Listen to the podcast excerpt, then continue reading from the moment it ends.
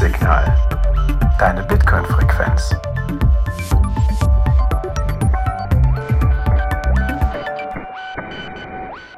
Herzlich willkommen bei Notsignal, deine Bitcoin-Frequenz. Heute ähm, mit dem Jan Paul, also mit mir. Und ich habe einen Gast dabei, nämlich äh, den lieben Sebastian Alscher. Hallo Sebastian. Hallihallo. Grüß dich. Sebastian, ähm, die Formalien zuerst. Hast du die Blockzeit für uns? Ja, na klar. Also in Frankfurt ist die Blockzeit 784213. Die ist auch im Rest des Netzwerks 784213. Wunderbar, das passt. Ähm, Sebastian, vielleicht ganz kurz zu deiner Person. Ähm, ich konnte auf deiner Webseite entnehmen, dass du 15 Jahre im Investmentbanking zu, äh, tätig warst und äh, dann auch noch vier Jahre Bundesvorsitzender der äh, Partei der Piraten ähm, von 2018 bis 2022. Ähm, was machst du jetzt, wo du den, dieses Amt abgegeben hast? Äh, ja, ich hatte ähm, Genau, ich war im Investmentbanking die ganze Zeit und dann wurde es mir, ähm, ich, ich beschreibe es immer, als mir wurde es langweilig, weil ich so quasi alles durchgespielt hatte, was es so im Markets-Bereich zu tun gab. Ich war damals auf der Derivate-Seite, ähm, was man ja noch so kennt ähm, von äh, strukturierten Kredit- und Zinsderivaten und suchte dann eine neue Aufgabe und äh, habe mir dann gedacht, ja, die liegt in der Kryptographie, dann werde ich doch Hacker und habe dann ein Studium angefangen in Bochum im, als, äh, für den Master in Applied IT Security. Das war halt 2016 schon und ja genau, dann kam die, die Zeit in, äh, mit der Parteiarbeit dazu, die wenig Raum dann nachher lief, äh, ließ das äh, Studium zu beenden. Also ich hatte diese Module zügig durch, aber dann wurde ich eben Bundesvorsitzender, die Zeit wird knapp und meine, meine Masterthesis hing die ganze Zeit noch hinterher. Und ich dachte jetzt, also zu viele lose Enden, das ist einfach dann nachher ein Chaos im Leben. Und so hatte ich dann tatsächlich auf dem letzten Parteitag nicht mehr als Bundesvorsitzender kandidiert. Und die Zeit, die ich seitdem habe, genutzt, äh, ja, meine äh, Masterthesis zu schreiben und äh, habe das auch tatsächlich geschafft zu beenden. Und vor, ich weiß nicht, jetzt zehn Tagen, zwei Wochen eingereicht und äh, bin da eigentlich auch ganz mhm. glücklich drum. Sowohl für das Thema, was ich mir dann gesucht habe, als auch dann eben tatsächlich das äh, durchzuhaben. Das ist ein ganz neues Gefühl jetzt, wenn das Studium fertig ist. Genau, das äh, Thema deiner Masterarbeit äh, ist ja, ähm, ja The Price of Anarchy, also der Preis der Anarchie. Ähm, vielleicht für unsere Zuhörer, die jetzt den Titel der Sendung gesehen haben und gedacht haben, ach, mit dem Sebastian Alscher, da geht es bestimmt um Anarchie im politischen Sinne. Ähm, aber die müssen wir jetzt nicht enttäuschen, sondern äh, darauf vorbereiten, dass wir ein ganz anderes spannendes Thema haben, wo nämlich auch der Preis der Anarchie eine Rolle spielt, nämlich im Lightning-Netzwerk. Vielleicht magst du einmal ganz kurz erklären, wie bist du eigentlich auf dieses Thema gekommen, dass du dich ähm, ne, intensiver mit dem Lightning-Netzwerk beschäftigen wolltest? Hast du irgendwie gute Erfahrungen damit gemacht oder wie kam es, dass du dich darauf gestürzt hast? Mhm. Ja, das ist eigentlich eine total lustige Geschichte oder interessant, wie ähm, das wie ich zu, zu Bitcoin gekommen bin. Ich bin also kein, kein Uralt-Coiner, ähm, der ganz früh dabei war, sondern das kam eigentlich relativ spät, so verhältnismäßig eben, würde ich es mal beschreiben. Und zwar hatte ich den, ähm, ich kenne den René Pickard aus einer äh, gemeinsamen Vergangenheit eben. Und äh, wir kamen ja, wir sprachen dann wie zufällig darüber, ah, was machst du, lange nicht mehr gesprochen und der ist ja länger schon am Forschen im Bereich Lightning-Netzwerk. Und, oder es war die Zeit der Block Wars damals noch. Er beschrieb das so ähm, und die, ja, die verschiedenen Seiten und Parteien, die es damals halt eben gab, die, die ihre Interessen versuchen, den Ausgleich zu bekommen. Und ich habe großen Spaß an so spieltheoretischen Fragestellungen, einfach weil ich das aus meinem Studium damals schon mitgenommen hatte. Und letzten Endes geht es ja immer darum, wie halten sich die verschiedenen Parteien in Schach. Und da hat Bitcoin halt einen sehr guten Mechanismus gefunden und das Lightning-Netzwerk selber, ähm, was sich ja dann entwickelt hat als Peer-to-Peer-Zahlungssystem, ähm, wo es an sich äh, im, im, um eine Vertrauensfrage geht, die, die bei Bitcoin durch Proof of Work geklärt wird oder unterstützt äh, gelöst wird. Ähm, geht es ja um eine ganz andere Methode im, im Lightning-Netzwerk. Und das fand ich halt hochinteressant und dadurch wurde ich quasi angefixt. Aber gleichzeitig ist es ja so, dass im Lightning-Netzwerk als junges Netzwerk noch viele offene Fragestellungen waren. Und ähm, dann habe ich mich damit beschäftigt, eben gerade um die Frage, wie, wie teuer ist eigentlich oder oder nochmal einen Schritt zurück, der Preis auf Anarchie ist ein, ein, ein, Thema, was es schon seit, sag ich mal, den 70er Jahren als solches gibt, wo es um Netzwerke geht oder um Graphentheorie. Ähm, nämlich, wenn die Leute egoistisch handeln, dann, dann kommt ein bestimmtes Ergebnis zustande. Ähm, aber es gibt häufig eine bessere Lösung, wenn man eben sich absprechen würde. Und dieser Unterschied im Nutzen für ein Netzwerk, das ist das, was sich dann als Preis für Anarchie äh, bezeichnet. Und mal sehr, sehr, sehr knapp zusammenfassen. Ich, ich, kann auch ein Beispiel machen, was vielleicht dann kurz in, intuitiver ist. Ne? Äh, die meisten kennen dieses äh, Gefangenen-Dilemma. Ne? Ähm, mhm. die, in diesem Gefangenen-Dilemma, das so, die, die, äh, da werden halt zwei nach einem Überfall auf eine Bank gefangen. Ne?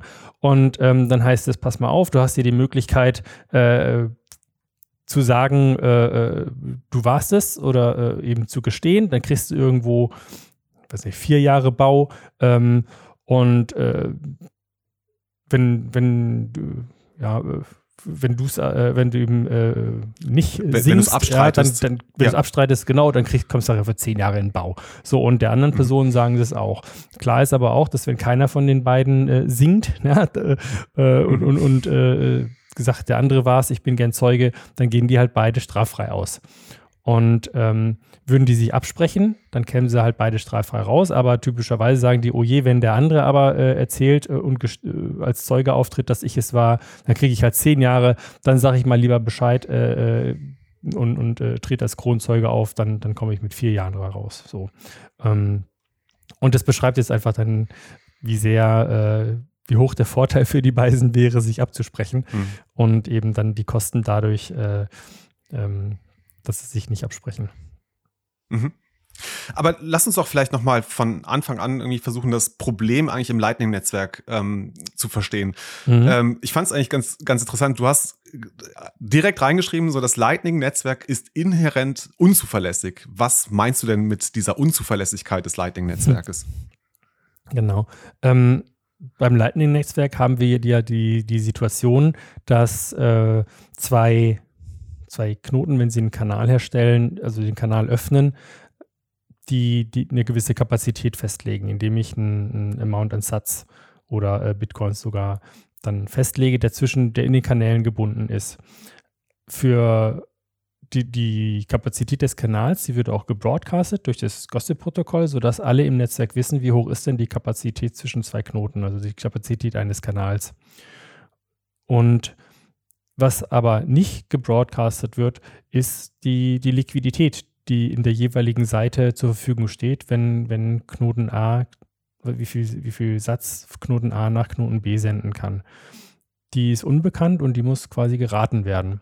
Und dadurch, dass ich immer nur schätzen kann, wie groß diese Liquidität ist oder eine Annahme darüber machen kann, habe ich halt eben eine Unsicherheit und weiß deswegen gar nicht, ob ich jetzt zuverlässig Geld von A über B nach C senden kann oder nicht. Ich kann es halt nur raten. Und damit weiß ich auch, dass, wenn ich das jetzt häufig genug mache, ich irgendwann äh, zu Zahlungs-, mit Auszahlungsausfällen oder eben ja, scheiternden Zahlungen zu kämpfen habe. Und damit ist, äh, muss man sagen, jetzt gerade äh, auch durch meinen Hintergrund, der, der ein großer Fan von Privatsphäre ist, im Lightning-Netzwerk ist es halt eben aber auch genau ein Feature, nicht zu wissen, wie hoch die Liquidität ist, wie dieses Geld zwischen zwei Knoten in dem Kanal verteilt ist. Ähm, und äh, das, äh, das kommt natürlich eben in dem Sinne auch mit einem Preis. Und ähm, die Frage ist, was, wie hoch ist dieser Preis, äh, dadurch, dass ich eben nicht weiß, wie die Liquidität ist und halt eben mit dieser Unzuverlässigkeit zu kämpfen habe. Diese, diese Unzuverlässigkeit im Netzwerk, die beschreibe ich auch als, als Nutzen des Netzwerks. Also wenn ich ein Zahlungsnetzwerk habe, und wir sehen uns ja als großes Netzwerk, vergleichbar mit äh, Visa, ähm, dann möchte ich, dass das natürlich rund läuft und dass, irgend, dass, dass eine angemessene äh, ja, dass Zahlungen einfach durchgehen. Ja, dass ich nicht irgendwie das als substanzielles Risiko zu betrachten habe, dass ich beim Bäcker stehe, was bezahlen will, aber nachher irgendwo es heißt, nee, leider äh, können wir ja das Geld gar nicht rüberschicken. Und diese Ausfallrate von Zahlungen ist damit, mh, ja, senkt die, die Wohlfahrt im Netzwerk, senkt den Nutzen des Netzwerks. Und deswegen ist es ein, ein Problem, mit dem man sich äh, im Rahmen des Lightning-Netzwerks und der Forschung zum Lightning-Netzwerk befassen muss. Genau, und ähm, also es ist ja so, dass im Lightning-Netzwerk immer der Sender ja die Route festlegt. Und da gibt es ja unterschiedliche Strategien, mhm. wie der Sender jetzt entscheiden kann, welche Route er wählt. Und ich glaube, eine der also am einfachsten nachvollziehbaren Strategien ist natürlich zu sagen, okay, ich schaue nach der Route, auf der ich die niedrigsten Kosten habe. Das ist wahrscheinlich die, das, das, ich, ich nenne es jetzt mal das normale Verhalten, ähm, das man erwarten würde. Ne? Ich versuche halt, die Kosten für mich zu minimieren. Ähm, Vielleicht kannst du mal erklären, welche Probleme dabei entstehen können, wenn alle Nutzer sich so nach dieser Strategie verhalten. Genau, also der, der klassische Weg ist eben zu schauen, wie, äh, wie entstehen mir am wenigsten Kosten. Was vielleicht auch ursprünglich da durch die Gedanken kam, dass, äh, dass man als äh, ja, marktorientierte Bitcoiner und, und Node-Betreiber, dass wir sagen, ja, dadurch signalisieren wir eben die Verfügbarkeit von Liquidität. Wenn ich aber eine bestimmte Gebührenstruktur oder halt eben äh, ja, ge äh, proportionale Gebühr festlege für meine Bezahlung. Das ist genauso äh, im Netzwerk bekannt, wie hoch diese Gebühr ist, wie, wie die Kanalkapazität. Wenn ich also jetzt überlege, wie schicke ich mein Geld von A nach D, ähm, dann schaue ich, was ist dann der kürzeste Weg und das machen aber halt alle. Das heißt, wenn alle ihre Wege finden durchs Netzwerk, werden alle sich zunächst auf die günstigen Kanäle stürzen, wenn ich eben über, den, über die Transaktionsgebühr optimiere. Und damit ist das Geld in den Knoten halt relativ schnell in eine bestimmte Richtung geflossen und steht damit eben ab einem bestimmten Punkt nicht weiter zur Verfügung. Also, um es mal so zu sagen, ein Kanal hat eine, eine Breite von, sag ich mal, 10.000 Satz und alle benutzen diesen Kanal, um halt eben in die Richtung von, von G zu F äh, das Geld zu schicken. Und wenn irgendwo der nächste die, die seine, seine nächsten 1000 Satz lang schicken will, ist das Geld halt leider weg. Es gibt also eine Konkurrenz um Liquidität in den Kanälen mhm. und äh, dadurch, dass sich alle auf die gleichen äh, billigen Kanäle konzentrieren, kommt es halt eben entsprechend schnell dazu, dass die Liquidität aufgebraucht ist und auf der falschen Seite liegt nennen wir das, äh, das, oder du nennst es, glaube ich, in dem Paper ähm, das Selfish Routing, ne? Dass ich halt nur danach schaue, wie äh, senke ich für mhm. mich als äh, Sender die Kosten im Netzwerk. Und ähm, das bringt zumindest das eine Problem, das habe ich soweit verstanden, mit sich, dass ähm, dadurch natürlich die Liquidität schnell ausgeschöpft geschöpft wird an bestimmten Knotenpunkten, weil sie halt relativ relativ niedrige Gebühren haben. So, aber dann, wenn diese äh, Liquidität ausgeschöpft ist, dann steht die Route für weitere Sendungen nicht mehr zur Verfügung. Und das führt dann dazu, dass die Erfolgswahrscheinlichkeit von Lightning-Zahlungen gestört werden kann. Ist das auch etwas, was wir ähm, tatsächlich so beobachten? Also ja, ich kann mich dran erinnern, dass ich früher, wenn ich, oder nicht früher, so lange ist das alles noch gar nicht her, aber wenn ich mit meiner eigenen Node ähm, äh, Zahlungen sende, dass ich häufig in das Problem gelaufen bin, dass die Zahlungen nicht durchgegangen sind. Ähm, Gibt es da irgendwie Werte zu? Genau, also die, ähm, die Route steht dann nicht mehr zur Verfügung und vor allen Dingen weiß ich das eben nicht. Ja, und es ist tatsächlich ein Problem. Es gibt natürlich Maßnahmen, wie ich das beheben kann. Ich kann natürlich meinen Knoten so managen, dass ich dann entsprechend Transaktionen ähm, Off-Chain oder On-Chain ausführe, um die Kapazität wieder äh, zu, auszugleichen oder neue Kanäle aufzumachen. Das kann ich machen, das kommt aber natürlich alles, ist natürlich alles auch mit, mit Kosten verbunden. Ähm, über die Höhe der äh, Zahlungen, die ausfallen, habe ich selber keine, keine Daten als solche gefunden, die jetzt für mich belastbar wären. Aber das Gute ist ja, äh, ich kann das ja alles ausprobieren. Ne? Ich kann ja meinen Lightning Network-Graphen selber erstellen aus dem Gossip-Protokoll und das ähm, eine entsprechende Liquiditätsverteilung mal annehmen und dann versuchen, was passiert denn, wenn ich jetzt hier mal ein paar Zahlungen von einem Knoten zum anderen schicke. Ähm, tritt das Problem überhaupt auf oder ist es so, so, ein, so ein, fiktives Problem? Ja?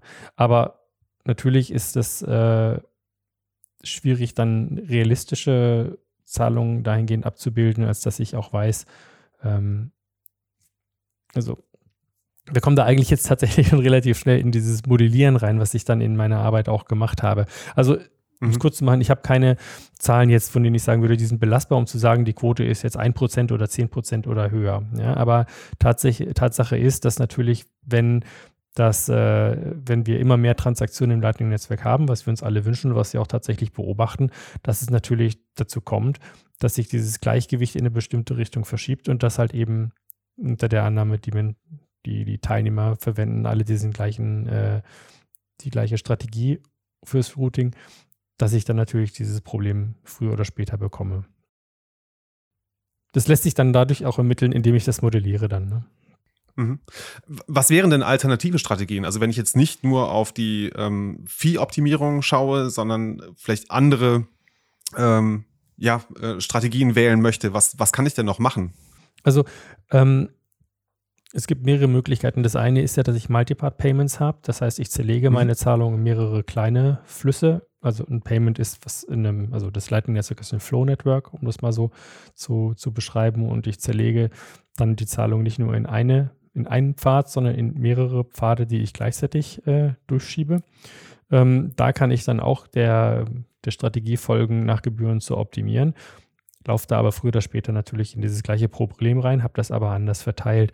Und ein anderer Weg ist ähm, mit äh, wahrscheinlichkeitsgewichteten Zahlungen. Ich nenne mal, also du, du optimierst über die Erfolgswahrscheinlichkeit ähm, der, der, des Zahlungspfades und willst entsprechend dann äh, die Route auch da entweder wieder als eine Zahlung oder als Multipart Payments, dass du es über mehrere, äh, mehrere Flüsse verteilst. Also ein, ein Multipart-Payment mhm. ist ähm, quasi ein, eine normale, einfache Zahlung, sprich eine Summe, die ich, sagen wir, ich habe, äh, sagen wir, 10.000 Satz, die ich von A nach B schicke. Da kann ich einmal als 10.000 Satz mhm. schicken oder als Multipart-Payment, wie zum Beispiel ähm, 4 mal 2.500 Satz. Das wäre dann ein Multipart-Payment. Mhm. Und in dem Moment, wo ich diese große Zahlung aufdrösele in mehrere kleine, erschließe ich mir natürlich Kanäle, die ich benutzen kann, die ich vorher allein wegen der Kanalkapazität nicht hätte benutzen können. Und das ist zum Beispiel mhm. eine, eine vorteilhaftere Strategie. Es gibt natürlich auch noch weitere Strategien, die, die man verfolgen kann, aber das sind so die beiden, die ich jetzt betrachtet habe. Mhm. Und ähm, wo kommen jetzt da die Pickard Payments rein, wenn wir jetzt äh, die Arbeit des Kollegen René Pickard mit einbeziehen wollen? Das sind ja auch, also ein Teil davon ist ja, dass er Multipart Payments äh, darin auch beschreibt, ne? dass er die oder bevorzugen würde. Genau. Er hat in seinen Arbeiten untersucht, ähm, wie zusammen mit dem Stefan Richter dann im letzten Paper auch, mhm. dass man wahrscheinlich äh, über die, dass man sich den den Pfad sucht, der die höchste Erfolgswahrscheinlichkeit verspricht oder zumindest der, der erfolgsversprechendste ist. Ähm, unter bestimmten Nebenbedingungen, also die, die Multipart-Payments, die sich an der Erfolgswahrscheinlichkeit orientieren, das ist das, was dann eben im Volksmund äh, Pickard-Payments heißt. es wäre schön, wenn es der Volksmund bereits wäre, aber in, äh, unter Bitcoinern genau. ist es durchaus, äh, oder Lightning-Enthusiasten vielmehr, in naher Zukunft. ist es tatsächlich ein, ja, hoffentlich ja. bald. Ähm, Genau. Okay, also das heißt, ähm, also wir können uns ähm, unterschiedliche Strategien anschauen, wie man ähm, Zahlungen durch das Lightning-Netzwerk routet. Ähm, das eine ist halt dieses Fee-optimierte, dann gibt es Multipart-Payments und ähm, dass man darauf achtet, okay, ich versuche die Erfolgswahrscheinlichkeit zu erhöhen. Ähm, und wenn ich deine Arbeit richtig verstanden habe, sagst du jetzt, okay, ähm, jetzt kann ich daraus, weil ich diese unterschiedlichen Strategien habe, kann ich den sogenannten Preis der Anarchie kalkulieren. Vielleicht magst du noch mal kurz beschreiben, ähm, ne, also vielleicht noch mal kurz definieren, was ist dieser Preis der, Preis der Anarchie mhm. und wie würdest du sowas kalkulieren? Genau. Ähm, also da sind wir im, im ersten Schritt von meiner Arbeit. Der Preis der Anarchie, der bestimmt sich dadurch, dass ich ein, ein Verhältnis bilde zwischen den, den Kosten, so nenne ich das jetzt mal, mal verkürzt, den Kosten, die ich habe durch eine, eine äh, egoistische Routing-Strategie im Verhältnis zu einer kooperativen und eben nicht egoistischen Strategie. Und zunächst war das wegen meine Aufgabe, erstmal festzustellen, was ist denn eigentlich die, die egoistische Strategie. Und deswegen habe ich jetzt die vier Strategien erstmal angeschaut und geschaut, okay, wenn ich sage, für mich ist das Wichtigste, erfolgreich Zahlungen senden zu können, ohne dass ich viele Ausfälle habe bei der Zahlungszustellung, äh, im, im, bis zum Settlement letzten Endes, dann äh, welche von diesen vier Strategien wähle ich denn erstmal? Und da habe ich dann durch die Simulation oder dann erarbeitet, dass quasi Multipart Payments, die sich an der Wahrscheinlichkeit orientieren, die für mich als äh, Sender äh, optimale Strategie, äh, das für, für mich als Sender die optimale Strategie. Das ist aber noch nicht eine kooperative Strategie. Das ist erstmal nur meine op äh, egoistisch optimale Strategie dann muss ich mir natürlich die Frage stellen, hm, was wäre denn im Lightning-Netzwerk eigentlich eine kooperative Strategie? Weil das Gute ist ja, dass ich als einzelner Teilnehmer mich jederzeit dazuschalten kann, mein Node an- und ausmachen kann, platt gesagt. Ja. Ich brauche, ich bin da ja von niemand anderem abhängig. So, ne? Ähm, eine kooperative Strategie wäre halt in dem Sinn, sich mit anderen abzusprechen oder zum Beispiel, ich habe jetzt zwei Möglichkeiten analysiert. Das eine wäre zu sagen, na, dann schauen wir doch mal an, was ist, wenn ich einfach einen, einen gottgleichen Node-Betreiber habe, der für mich meine, meine Zahlung dann durchroutet und der über die Zeit einfach lernt, welche Zahlungen erfolgreich sind und welche nicht. Weil wenn ich nämlich eine Person habe, die das ganze Netzwerk kennt und beobachtet, dann gehe ich hin und sage, hier, ich möchte gern vom, vom Sender zum, also ich bin der Sender, ich möchte an folgenden Empfänger was senden, erstell mir mal bitte einen Pfad. Und weil die Person über die Zeit festgestellt hat, wie die Liquidität in den Kanälen verteilt ist, kann sie damit einen ähm, bestmöglichen Pfad für mich erstellen. Also wenn ich zum Beispiel, wenn, wenn dieser ähm, allwissende Beobachter sieht, an welchen Kanälen zum Beispiel eine bestimmte Zahlung erfolgreich ist, dann weiß er ja, okay, die Liquidität, die jetzt von A nach B gewandert ist in dem Kanal, die steht mir für den Rückweg zwischen B und A auf jeden Fall zur Verfügung. So. Das heißt, wenn das nächste Mal irgendwo Knete kommt, die dann da durch muss und die geringer ist als dieser Betrag, da kann ich auf jeden Fall erfolgreich langschicken. So, auf die Art und Weise gibt es dann sowas wie Lernen über die Zeit und diese allwissende Person hat dann eigentlich ein relatives, relativ gutes Bild dieses Netzwerks, wie die Liquidität verteilt ist und kann damit dann natürlich erfolgreicher die Zahlungen, äh, die, die Pfade, die Flüsse zusammenstellen, die erfolgreich ankommen. Ja, dazu müsste ich dann natürlich, also äh, als Sender würde ich dann über diese, diese Drittperson dann, dann routen. Eine andere Strategie, die kooperativ wäre und die, wie die, die äh, Wahrscheinlichkeit erhöht werden kann, dass Zahlungen erfolgreich sind, ist, wenn die Person oder dieser, dieser allwissende Router, ja, ähm, die Zahlungen zusammenfasst und nettet. Weil wenn ich dann weiß, so ich, ich, warte jetzt einfach mal drei Sekunden und dann sehe ich ja, wie, wie, welche Zahlungen alles so durchlaufen und dann habe ich ja entsprechend der Flüsse, die ich entwickle, auch die Situation, dass meinetwegen drei Leute, äh, wenn die ihre Zahlungen senden, äh, schicken die in die Richtung von A nach B und zwei Leute dann von B nach A.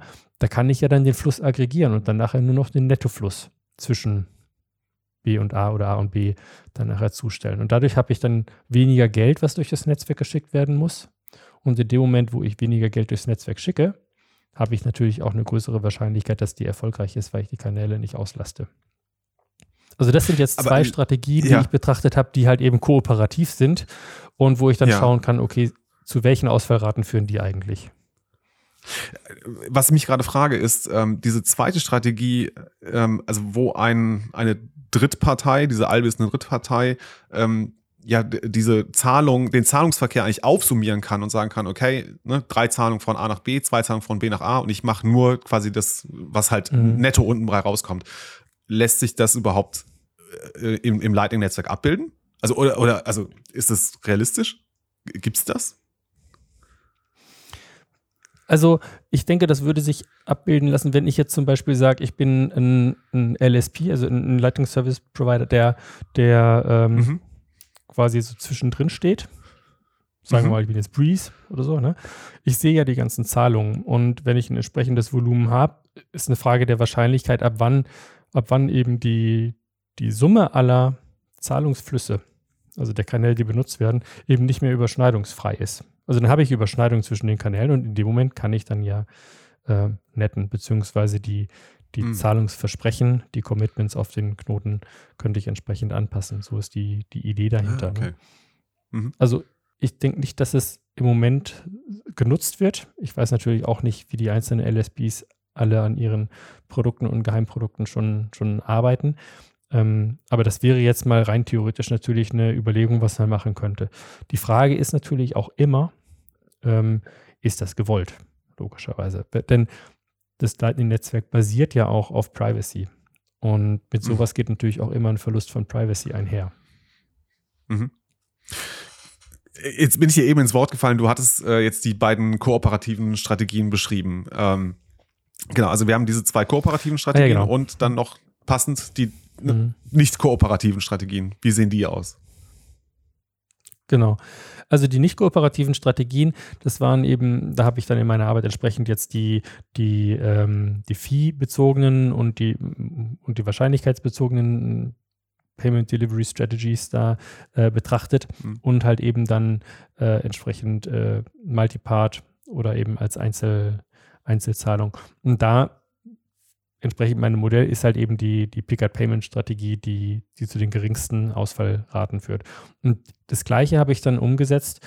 Was wäre denn, wenn ich jetzt äh, diesen allwissenden Router habe und der diese Zahlungen aggregiert bzw. lernt, wie die Pick-up-Payments über die Zeit ausfallen und basieren oder auf dieses Wissen aufbauend ähm, dann die Zahlungen routet. Dadurch habe ich dann diese kooperative Strategie. Ne? Also die, die, die, die Selfish mhm. Strategy als Pick-up Payments und die ähm, kooperative Strategie als Pick-up Payments, aber halt eben mit dem Lernen über die Liquidität im Netzwerk. Mhm. Und so hast du es modelliert, aber dann auch simuliert. Ne? Das ist ja, äh, glaube ich, dann der Hauptteil deiner Arbeit gewesen, dass du genau. es tatsächlich mal ja. simuliert hast. Jetzt mal Frage für einen technischen Laien. Wie simuliert man das Lightning-Netzwerk und ähm, wie verfolgt man darin diese Strategien, die, man, die du dir ausgedacht hast? Also ähm, bei Forschung ist ja immer so, es gibt diesen Spruch Standing on the Shoulders of Giants, was Newton sagt. Das, ich kann da ja immer glücklicherweise auf Arbeit von anderen auch zum Teil schon zurückgreifen und die, und die weiterbauen. Und ähm, die, die Simulation und die aus der aus diesem Bigger Payments Idee aus dem Paper, da gibt es schon eine, eine entsprechende Bibliothek, auf der ich dann ähm, aufgesetzt habe. Die, die Bigger Payments Library, die ist auch unter dem Namen in, in, in GitHub äh, zu finden. Die, die, simuliert eben die Pickup Payments. So. Und was ich dann gemacht habe im Rahmen dieser Simulation, also im, und die, die Bibliothek selber, die erstellt schon so einen Lightning Graphen. Was sie nimmt, ist, du machst aber dein, dein Core Lightning äh, ähm, Implementation, du, du über List Channels holst du dir den, den Gossip-Graphen raus, die, die Liste aller mhm. Kanäle und die setzt du dann um als äh, Flow Network, als äh, äh, Multi-Digraph im, im, im, Netzwerk. Auch dafür gibt es Bibliotheken. Ne? Also so, so, so Graphentheorie ist ein, ein, ein größeres anerkanntes Feld. Ne? Damit erstellst du dir einfach einen, einen Graphen, der dieses Lightning-Netzwerk abbildet. Du musst ein paar Dinge beachten, nämlich in meinem Fall natürlich, dass ich immer einen, äh, Kanäle in beide Richtungen habe. Ja? Ähm, mhm. Und dass ich dann, wenn ich die, ja, also ich kann nur die Announced Channels nehmen in dem Sinne. So, damit erstelle ich mir dann den Graphen und dann habe ich mhm. die, die Library, die der René ja schon geschrieben hatte, mit der ich Bigger Payments modellieren kann. Und im Rahmen mhm. der Simulation habe ich dann einfach mehrere Schritte, die ich, die ich durchgehen muss. Ne? Eins ist zum Beispiel, ich habe gesagt, ich nehme jetzt einfach mal 10.000 Zahlungen, die schicke ich durchs Netzwerk. Die erstelle ich mir, indem ich dann basierend auf diesem Lightning-Netzwerk einfach 10.000 verschiedene Knoten, äh, also einen Senderknoten ziehe und einen Empfängerknoten, die logischerweise nicht die gleichen sein sollten. Und dann mhm. eine bestimmte Summe festlege, die ich auch zufällig ziehe. Und damit habe ich dann 10.000 Zahlungen, die ich dann modelliere, wie ich jeweils dann Pickup Payments ausführe. Und die Ergebnisse, die da rauskommen, die führe ich halt mit. Das heißt, ich beobachte, wie verändert sich dann mal mein zugrunde liegendes Lightning-Netzwerk darunter, wie, wie häufig äh, kommen Zahlungen an. Also ich bilde dann noch so einen Settlement-Prozess mhm. ab und ähm, wie häufig klappt das und wie häufig klappt das nicht. Und dann gibt es mhm. quasi drei Fälle. Ne? Es gibt einmal, ich kann gar keinen Pfad herstellen zwischen Sender und Empfänger. Dann, ich kann mhm. einen Pfad her, äh, herstellen und ermitteln und ich schicke die Zahlung und sie kommt an. Oder ich, schick, äh, ich schicke die Zahlung und, und sie kommt nicht an. Das mhm. erfasse ich dann. Weißt du, wie viele Zahlungen du insgesamt simuliert hast während deiner, äh, also in, in, dieser Simulation? Geht das in die, in die Millionen? Geht das ja, in die Milliarden? Äh, ich, ich, ich habe überhaupt keine Vorstellung davon. Da, also die, ähm, die Mühle war schon regelmäßig am Rechnen. Also ich habe es tatsächlich auf meinem Laptop gemacht. Ja. Da ist aber auch äh, relativ äh, schön leistungsfähig. Ähm, mhm. die, das ist dann natürlich irgendwie so der Engpass. Ne? Ich habe dann ich habe ja dann quasi äh, immer vier verschiedene Zahlungsmethoden, dann eben noch die, die zwei kooperativen. Ich äh, hatte noch, noch so gemischte Strategien und jedes Mal 10.000 durch. Also, ich weiß es nicht. Ne? Das, ja. das, zusätzlich zu den Strategien kommen natürlich auch noch Fälle wie, ich kann das ja nicht nur einmal machen, weil ich ja zufällig die Liquidität in diesem Netzwerk verteile, muss ich das ja irgendwie noch insgesamt 20 Mal machen, mindestens. Nicht, dass Mhm, ich irgendwie so in meiner Liquiditätsverteilung einen Ausreißer habe. So, ne? äh, Ja. Alles ist gleich verteilt oder sowas. Und, äh, und dann habe ich noch zufällige Graphen modelliert, die, die eben mit dem Lightning-Netzwerk nichts zu tun haben. Ach, also das, das war schon eine sehr, sehr hohe Zahl an Payments, hast du recht. Hätte ich mal aufschreiben sollen. Das wäre so. Ja, wäre nochmal eine schöne Zahl gewesen, oder? Nochmal zu sagen, also ich habe jetzt hier, Ja. also ich 10 Millionen Zahlungen durchgeführt und äh, das Ergebnis ist. Ähm, aber lass uns doch gerne mal über die Ja, Ergebnisse sprechen. Also was konntest du denn jetzt äh, in deiner Simulation beobachten? Ah, ja, genau. Also erstmal die, die Ausfallraten, die ich ja ähm, ermittelt habe, die sind natürlich, die erscheinen mir als erstmal als, als höher, als ich es jetzt selber so ähm, erleben würde. Das hängt aber auch damit zusammen, Mhm. dass ich äh, die in ich habe die Knoten, also Sender und Empfänger, zufällig gezogen. Aber meistens haben wir ja immer tatsächlich noch so einen sozialen oder ökonomischen Bezug. Ja, also tatsächlich kennen sich ja Leute und durch diesen Bezug ist man ja häufiger dann doch auch im Netzwerk miteinander verbandelt. So, ne? Deswegen äh, sind Real World die, die Ausfallraten oder vor allen Dingen die Fälle, wo ich gar keine Verbindung zwischen Leuten, zwischen Knoten herstellen konnte, ja geringer. Ich habe dann die Fälle angeschaut, wo ich tatsächlich einen Pfad habe äh, herstellen können. Und dann hatte ich zum Beispiel, wenn ich einfach nur nach Fees orientiert ähm, 10.000 äh, Payments ausführe als Single Payment, hatte ich dann nachher nach der Zeit eine, eine Ausfallrate von 76 Prozent zum Beispiel. Wow. Ja. Wenn ich nach Wahrscheinlichkeit ging als Single Payment, war das schon nur noch 40 Prozent. Dann, wenn ich sage, ich nutze Multipart Payments nach der, nach, äh, oh nee, jetzt habe ich es verheddert, ne? Also Single Payment nach, nach, nach Fees waren eben die 76 Mhm. Prozent und wenn ich nach den Wahrscheinlichkeiten gehe, dann ähm, sind das nur 40 Prozent gewesen. Wenn ich das Ganze Mhm. aufdrösel in, in mehrere Zahlungen, das Mhm. ist dann ja eigentlich das Interessantere. Ähm, wenn ich dann nach Gebühren optimiere, habe ich auch ungefähr äh, 70 Prozent Ausfallrate, aber eben nach Wahrscheinlichkeit, so das klassische Pick-up Payments, eine, eine Ausfallrate von 32 Prozent. Ich nenne das jetzt mal Ausfallrate, ne? An, also Ja, ja. Failure Rate, habe ich es genannt. Ge- Also die Zahlung scheitert, ne? sie Und kommt nicht an. damit- äh, Genau. Genau richtig. Ne? Ähm, ein Kanal ist, hat halt doch keine Liquidität und damit muss ich das Ganze wieder rückabwickeln. mhm. Und damit war jetzt meine Maßgröße für die, für die egoistische Bezahlstrategie, äh, Payment Delivery, die, die Selfish Payment Delivery Strategy, äh, dann 32 Prozent an, ähm, an Zahlungen, die ausfallen. Ja. Mhm. Und darauf basierend habe ich dann gesagt, okay, jetzt führe ich mal ein, ein Belief Network, ein, ein, ein, ein Netzwerk, ich eine Kopie des äh, Lightning Netzwerk, wo ich mir jeweils eben merke, hm, wie groß ist denn jetzt die Liquidität in dem, in dem Kanal? Ich weiß es nicht, aber ich kann dann ja feststellen, wie groß ist sie mindestens und wie groß ist sie höchstens. Ja, zwischen Mhm. zwei Kanälen. Wenn ich weiß, okay, hier ist die Zahlung gescheitert von, von 50.000 Satz, dann weiß ich, okay, im anderen Kanal müsste es ja dann mindestens drin sein und hier ist eben höchstens äh, 49.999 Satz drin.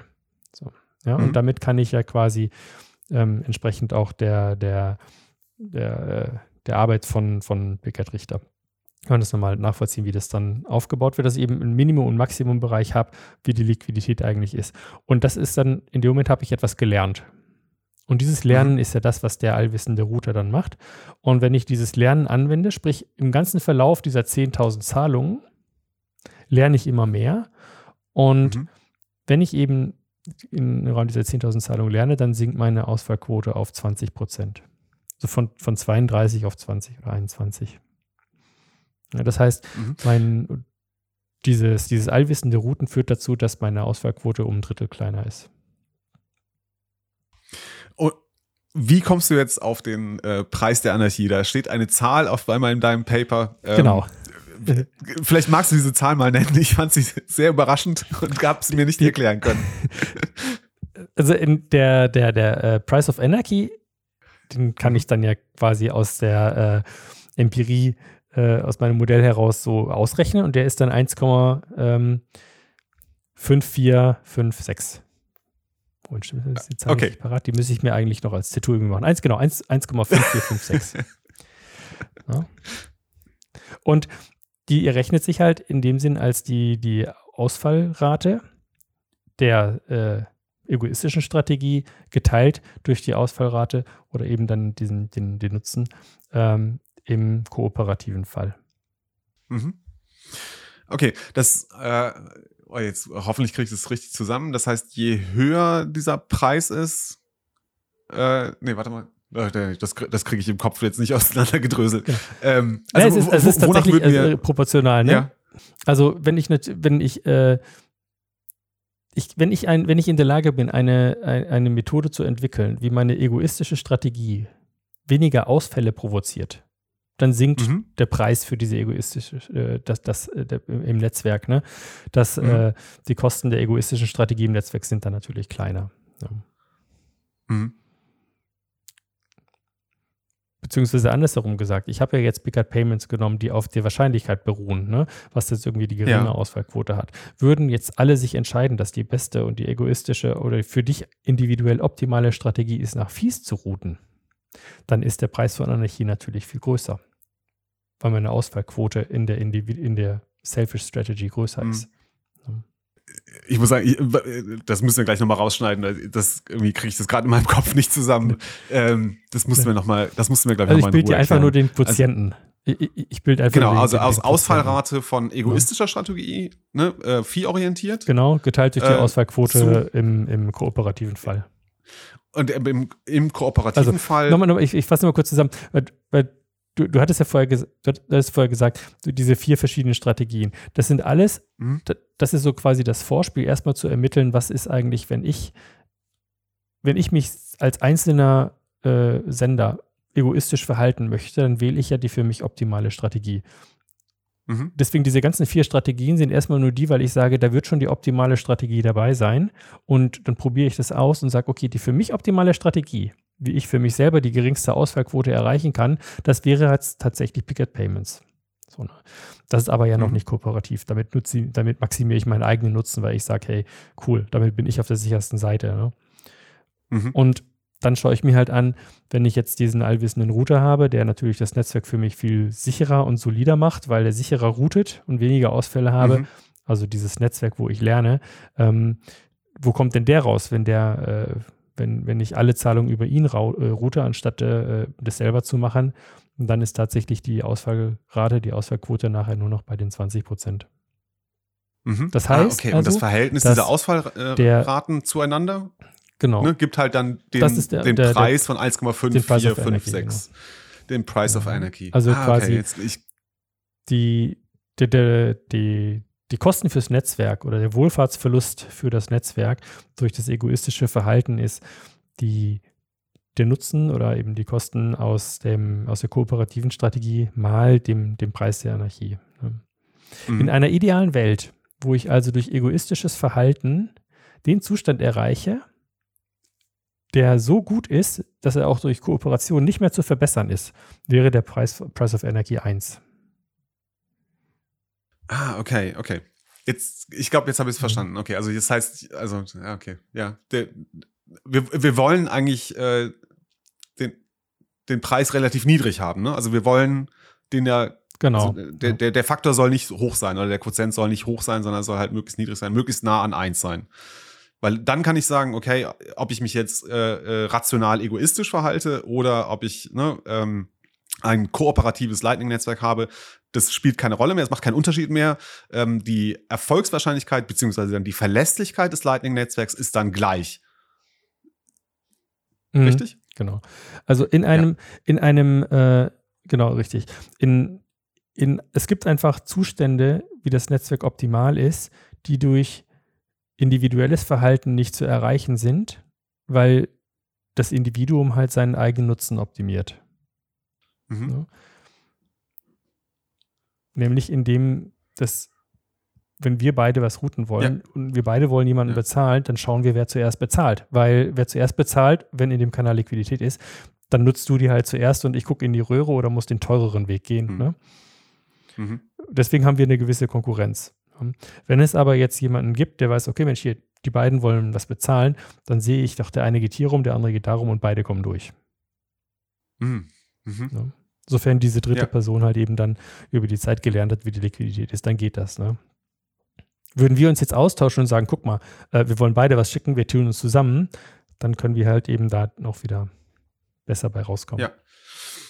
Aber das heißt, ähm, also deine Arbeit äh, hat ja jetzt Bedeutung dann, also nicht nur für mich als äh, ne, also Endnutzer, sage ich jetzt mal, äh, eines eines Lightning äh, Nodes, äh, sondern auch für ja, sag mal so äh, semi-professionelle oder auch professionelle ähm, Lightning Node Betreiber. Die sollten sich das auf jeden Fall auch anschauen. Und vor allem, glaube ich, am wichtigsten für die, ja, ähm, so Services, wie sie eben Breeze anbieten oder wie es jetzt mit Greenlight von Blockstream hoffentlich bald kommen wird. Ähm, die sollten sich die, deine Arbeit auf jeden Fall anschauen, weil sie dann etwas lernen können darüber, welche Strategien sie anwenden können und sollten, um die Zuverlässigkeit des, der Lightning-Zahlung ja, zu erhöhen. Ist das richtig? Genau, genau. Also es sind quasi mhm. so vielleicht drei Sachen. Das eine, ähm, tatsächlich, wie du selber als individueller Node-Betreiber, welche der, der Selfish Strategies für dich am besten ist. Das ist so ein Ergebnis, mhm. was quasi nebenbei mit abgefallen ist. Ne? Ähm, mhm. weil das ja nur auf das Individuum bezogen ist. Und tatsächlich für die, für die Node-Betreiber, für die LSPs ähm, hat es dann zwei ja, Ergebnisse in dem Sinn. Das erste ist erstmal festzustellen, dass die Existenz von LSPs im Netzwerk erstmal vorteilhaft ist, weil sie eben einen Job machen, der in mhm. Summe mhm. die, die Zuverlässigkeit des Netzwerks erhöht. Ja. Und im zweiten Effekt dann halt eben der, welche Strategien sind es eigentlich, die hier helfen äh, oder welches Vorgehen ist es denn, was tatsächlich dabei hilft, diese, ähm, den Price of Energy zu senken oder halt eben die Netzwerkzuverlässigkeit zu erhöhen. Ja. Hm. Aber wie realistisch, realistisch ist die Annahme, dass Teilnehmer Informationen mit dieser zentralen Router teilen wollen und können und möchten?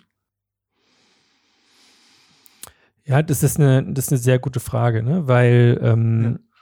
wie ich ja vorher sagte, ne, das Lightning-Netzwerk ist halt eben auch etwas, was eine gewisse Privacy ja äh, unterstützen soll. Mhm. In dem Fall habe ich ja den Vorteil, tatsächlich einfach meinen eigenen Knoten laufen zu lassen. Ne? Auf der anderen Seite mhm. ist es ja so, dass tatsächlich ja, Menschen Async und Breeze nutzen.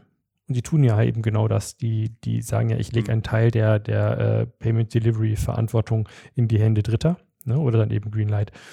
Das, äh, obwohl äh, die, die, die LSPs, die aggregieren oder Trampoline Routing machen, die sind ja tatsächlich in der Situation schon genau dieser Funktion so nach, nachzukommen. Also ähm, aus unterschiedlichsten Gründen. Vielleicht der eine macht es aus Convenience, der andere, weil er sagt, das erhöht die Wahrscheinlichkeit. Aber tatsächlich so die Nutzung gibt es ja schon dann. Ne? Hm. Stimmt, das war eines deiner Ergebnisse, dass du gesagt hast, also das Trampoline Notes, wenn ich mhm. das richtig verstanden habe, ähm, also die können ja die äh, Aufgabe übernehmen für einen Versender, dass sie sagen, okay, ich finde für dich die Route vom Sender zum Empfänger, du schickst mir halt, mhm. halt, also ich bin einer deiner ersten Hops und den Rest erledige ich für dich. Ähm, und erwerben damit ja auch ein gewisses Net äh, Wissen, äh, nicht nur über, die, äh, ne, über das, äh, das Netzwerk an sich, sondern auch über mhm. die Liquidität. Okay. Ja, genau. Aber hat halt Privacy-Implikationen. Vielleicht können wir das nochmal kurz ausarbeiten. Das äh, genau. würde ich ganz gerne ein bisschen klarer aus, äh, äh, rausstellen. Ähm, was bedeutet das ähm, hinsichtlich der Privacy für die Nutzer des äh, Lightning-Netzwerks? Also im Grunde genommen machst du ja da relativ explizit ähm, oder du teilst ja jemandem Dritten nach, guck mal, ich möchte Geld äh, jetzt an hm. Max Mustermann versenden. Ja, und tatsächlich teilst du damit die Informationen, die du ja ansonsten vielleicht eben gar nicht für das hergeben wollen. Es besteht ja gar keine Notwendigkeit, mit Dritten außer dem Empfänger eben im Lightning-Netzwerk zu sagen, ich schicke dir Geld. Ja, weil selbst die Knoten, mhm. die zwischendrin die Zahlung weiterleiten, wissen ja nicht genau, wer sendet oder wo soll es hin, es denn sie sind dann, also ja, die wissen, die wissen es ja im Allgemeinen nicht. Ne?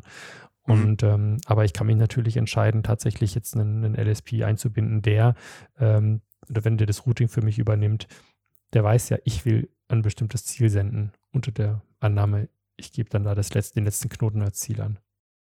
Mhm. Okay. Gut. Ich habe erstmal sonst keine weiteren Fragen vorbereitet. Ähm, ich habe jetzt, weiß nicht, ob ich alles verstanden habe, was ich, was du, äh, was du da erarbeitet hast. Ähm, aber wir werden auf jeden Fall in den Show Notes ähm, äh, zu deiner Master Thesis verlinken, die du an der Ruhr-Universität Bochum veröffentlicht hast. Ähm, wie gesagt, jetzt relativ frisch vor zwei Wochen äh, erst äh, eingereicht oder ne, eingereicht erst? Ist das richtig? Genau, die habe ich dann da eingeschickt und ich habe die dann äh, auch gleich dann, also bisschen gewartet, weil ich natürlich erstmal durchatmen musste, habe das dann nochmal äh, einfach auf, auf, Medium in dem Fall gestellt oder auch ins Gitterbreko gepackt. Ja. Die ähm, ja. ähm, liest gerne, ich bin, stellt gern Fragen. Ähm, es zeigt sich vielleicht auch eine gewisse Ungeübtheit, die Ergebnisse jetzt so darzustellen, weil es auch so frisch ist. Ne? Äh, sorry dann dafür. Ähm, aber ja. da ist auch wirklich äh, sehr viel drin und ich weiß auch, man, man verliert sich während der Arbeit dann so sehr in, in der Tiefe. Ja dass man da äh, schon viel zu sehr drin denkt und das vielleicht vom schwieriger macht, das nochmal wieder darzustellen. So. Nee, ich finde, also ich, ich äh, danke dir sehr, dass du dir äh, die Zeit und auch die Mühe gemacht hast, mir das nochmal zu erklären, weil ich da, ähm, also es war für mich schon hart, also schwer, das zu lesen. Ähm, äh, liegt vielleicht auch daran, dass ich nicht den, also kein Lightning-Netzwerk-Spezialist bin, noch nicht. Wir lesen ja parallel jetzt die Einführung des Lightning-Netzwerks ja, genau, vom das, René äh, Pickard. Genau, genau. Ah, sehr gut. So muss man äh, lesen. Sebastian hält es gerade in die, genau, hält gerade in die Kamera. Genau, das sollte man jetzt lesen. Ähm, genau. Wie geht's denn jetzt für dich weiter, Sebastian? Was hast du dir jetzt vorgestellt? Äh, jetzt hast du diese Master Thesis geschrieben. Ähm, was werden, was möchtest du jetzt als nächstes unternehmen? Äh, es ist jetzt erstmal so voll der, voll der große Cut. Ne? Das plötzlich ist da mein ja. Studium nach Jahren endlich vorbei. So, ne? äh, äh, werde ich jetzt äh, so Stück für mich, Stück für Stück aussortieren. Für mich war es tatsächlich so, dass, weil ich ja auch dann irgendwo noch ähm, gerade so Parteiarbeit nebenher noch habe, ich bin ja auch im, nach wie vor im Landesvorstand. Also auch wenn, wenn mich mhm. jetzt durch die Bundesvorstandsarbeit weniger Arbeit hatte, habe ich immer noch so ein paar Sachen nebenher gemacht und sich einfach irgendwie zu sagen, jetzt konzentriere ich mich nur darauf und denke über nichts anderes nach. Es gibt keine Zukunft jenseits äh, der Abgabe der Master Thesis. Habe ich sehr viel mhm. erstmal ausgeblendet und ich glaube, ohne das hätte ich das auch gar nicht fertig bekommen. Und jetzt stehe ich dann bin ich damit fertig und stehe jetzt so quasi vor dem nächsten Schritt. Ich muss das erst, ehrlich gesagt erstmal überlegen, so, ne?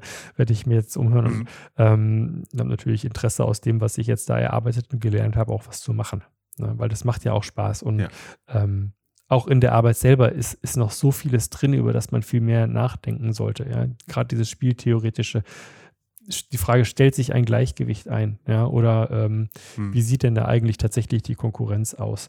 Ab einem bestimmten, es gibt Mathematiker würden das äh, ausformulieren. Ich bin halt dann den Weg gegangen, das einfach auszuprobieren, das zu simulieren. Ähm, das war okay. für mich dann in dem Fall einfacher. Das mhm. so, äh, weil ich dann auch eben gerne programmiere. Ne? Ähm, mhm. Von daher, ich hoffe, dass ich vor allen Dingen einfach so zu den, den Gedanken und dem Wissen in der Community, wie, wie wir das Lightning-Netzwerk voranbringen können, auch beitragen konnte. Und wenn ich das auch weiter kann, dann natürlich umso besser. Ne? Und bei der Gelegenheit auch noch, wenn jemand Lust hat, das mal selber auszuprobieren, das irgendwie nachzuvollziehen, was ich gemacht habe, ähm, der oder die kann sich gerne jederzeit melden. Ähm, da äh, helfe ich gerne. Also mein, mein Code, ist, der Code ist sowieso dann im, im Repo, aber wer irgendwie dann das mhm. versucht und irgendwie nicht weiterkommt oder irgendwas, einfach Bescheid geben, wer, wer das schon mal ausprobieren wollte. Das, das macht doch richtig genau, Spaß. Genau, also sehr schön. Wir werden auf jeden Fall dein Twitter-Profil verlinken. Gibt es noch andere Möglichkeiten, wie man dich erreichen sollte, oder ist Twitter die beste Möglichkeit jetzt erstmal? Ja, Twitter ist üblicherweise immer so Haustelefon. Ne? Also es geht immer, ähm, ja. genau. Ja. ja, Twitter ist tatsächlich immer das Einfachste. Also habe ich natürlich auch E-Mail, also LinkedIn, ja, was alles gibt. Äh, Noster natürlich Wir packen auch, auf jeden Fall logischerweise, was weil jetzt habe ich oh, nicht gesagt, ja, das dann, sowieso. Das, ne? Ja, den, den, äh, da musst du mir noch Muss mal. man aber dein, nicht dazu sagen, äh, hat ja eh jeder, glaube ich, gell? Ja, klar, natürlich. Also ich nutze das auch ganz viel. Genau, ich heiße äh, genau. zurecht. ich benutze eigentlich, außer auf LinkedIn, bin ich unter Sibulino immer zu finden. Auf Twitter genauso wie auf Noster. Aber. Okay, da werden wir dich finden. Sehr gut. Ähm, äh, jetzt hätte ich fast etwas sehr Wichtiges vergessen, nämlich ähm, äh, es steht extra in unserem Planungsdokument oben drin, aber ich habe es äh, vergessen zu sagen.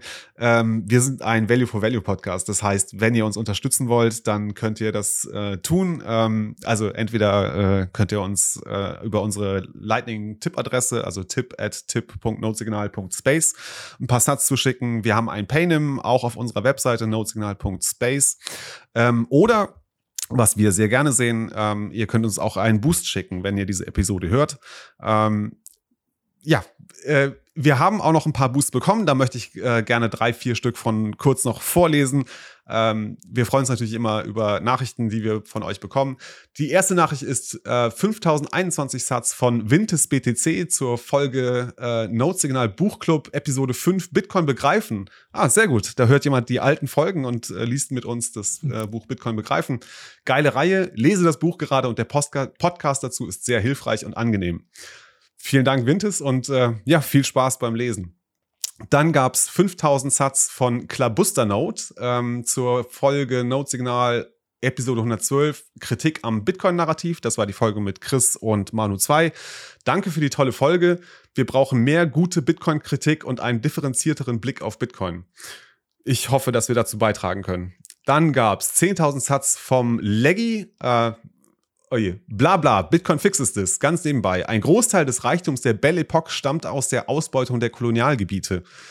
Ähm, bin ich mir nicht ganz so sicher. Ich weiß, äh, es gibt Studien, die zeigen, dass die ähm, Kolonialgeschichte Englands äh, netto eigentlich null war. Das heißt, die Engländer haben viel mehr oder mindestens genauso viel investiert in ihre Kolonie in Indien, wie sie auch daraus rausgeholt haben weiß ich nicht, ob das ganz so stimmt. Dann gab's ähm, einmal Tausendsatz von Steffi.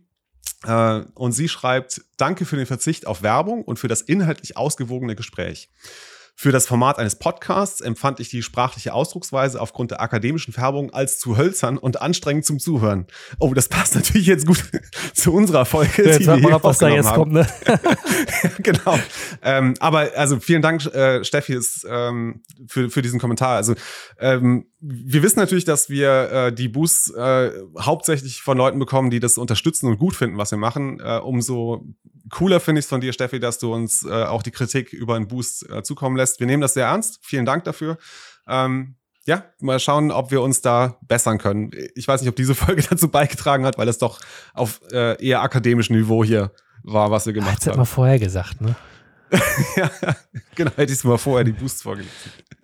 Okay, Sebastian, ähm, gibt es noch etwas, was du unseren Zuhörern mitgeben möchtest? Äh, irgendwas, einen vielleicht wichtigen Punkt aus deiner Arbeit, den wir ausgelassen haben? Ich hoffe es nicht. Nee, ich denke, in Bezug auf die Arbeit haben wir dann ein, erstmal einen guten Überblick gegeben. Ne? Äh, mhm. Zahlt immer fleißig mit Bitcoin, arbeitet mit daran, dass wir einen Kreislauf hinkriegen. Ja.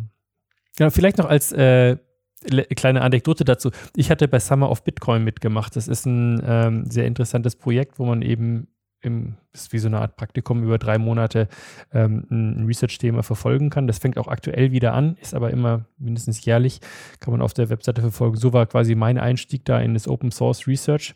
Das, das kann ich nur empfehlen. Das ist auch, ähm, gibt es auch ein, das eine oder andere ähm, den einen oder anderen, äh, in der Bitcoin hätte ich fast gesagt, so viel ist es nicht, ähm, aber es ist, man kriegt auch ein äh, bisschen Geld dafür. Und für mich war das so, so cool. Also neben dem, wo ich dann da gearbeitet habe, war es auch tatsächlich zum ersten Mal, dass ich in Bitcoin bezahlt wurde. Und das ist ein tolles Gefühl, kann ich nur jedem empfehlen. ähm, probiert das aus. Äh, nichts, also sagen wir auf Bitcoin oder halt eben irgendwie einen Job zu finden, wo man auch in Bitcoin bezahlt wird wir drücken euch auf jeden Fall äh, die Daumen dabei bei der Suche nach diesem Job, der auch Bitcoin bezahlt. Sebastian, vielen Dank, dass du da warst. Ähm, ich freue mich darauf, dass wir uns hoffentlich bald mal wiedersehen. Dann heißt es Focus on the Signal, not on the noise. Ciao, ciao. Vielen Dank euch. Ciao.